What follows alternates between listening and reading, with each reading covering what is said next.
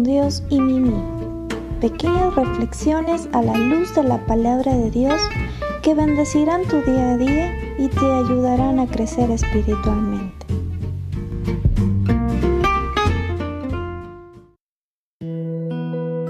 Dios te bendiga el día de hoy en una palabra para los sabios, perezoso, ¿hasta cuándo has de dormir? ¿Cuándo te levantarás de tu sueño? Proverbios 6, 9. No hay nada más agotador que no hacer nada. El ejercicio es vigorizante. Necesitas rebajar esa pancita. Desde una caminata durante el tiempo del almuerzo, no esperes a que alguien tome la delantera. Sé el líder y verás que los demás te siguen. Todos esperan esa chispa de iniciativa para comenzar a moverse, así que organízate, organiza un grupo de caminadores y luego verás cómo pierdes esas libritas de más. Acciona y recuerda un proverbio chino. Un hombre se cansa más cuando permanece inactivo. Recuerda ser sabio para lograrlo. Y en nuestra reflexión del día de hoy, titulada Créele a Dios, partimos de Santiago capítulo 1 versos 14 y 15. Cuando uno es tentado de su propia concupiscencia, es atraído y seducido. Entonces la concupiscencia después que ha concebido da a luz el pecado, y el pecado siendo consumado da a luz la muerte.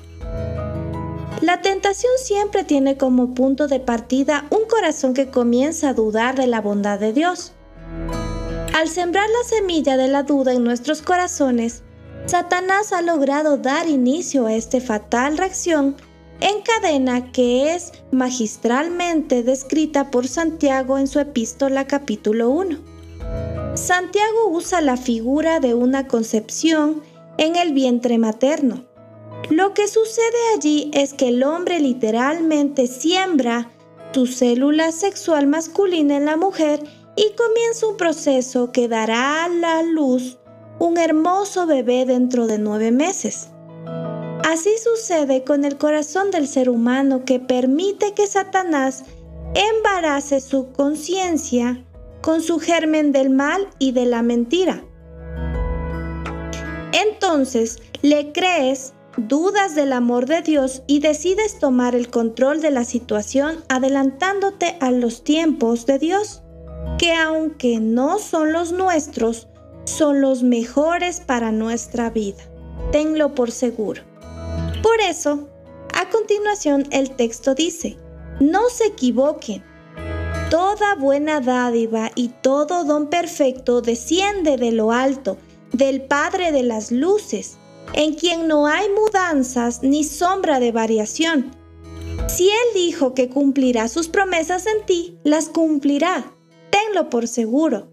Él no cambia, nunca lo dudes. O confías en el Padre de las luces o en el Padre de las mentiras.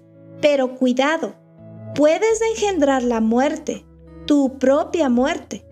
Cuando Satanás tentó a Jesús, dejó en evidencia esto que intentamos explicar. Por ejemplo, al proponerle que se arrodille y le adore a cambio de darle la potestad sobre los reinos del mundo, le estaba seduciendo a adelantarse a los tiempos de Dios. Al fin y al cabo todos los reinos del mundo serán del Señor Dios y de su Cristo en el milenio. Jesús lo sabía y dijo, no, gracias, prefiero esperar. Cuando un joven cae en la tentación sexual, por ejemplo, es por no saber esperar el tiempo de Dios y su compañera ideal, y el tiempo del amor matrimonial que es tan puro y lícito delante de los ojos de Dios. Se apura, se adelanta, duda si Dios le proveerá la compañera y peca. Así que no te apresures. No le creas la mentira al diablo. Espera, confía en Dios, Él hará lo mejor para tu vida. Tenlo por seguro. Amén.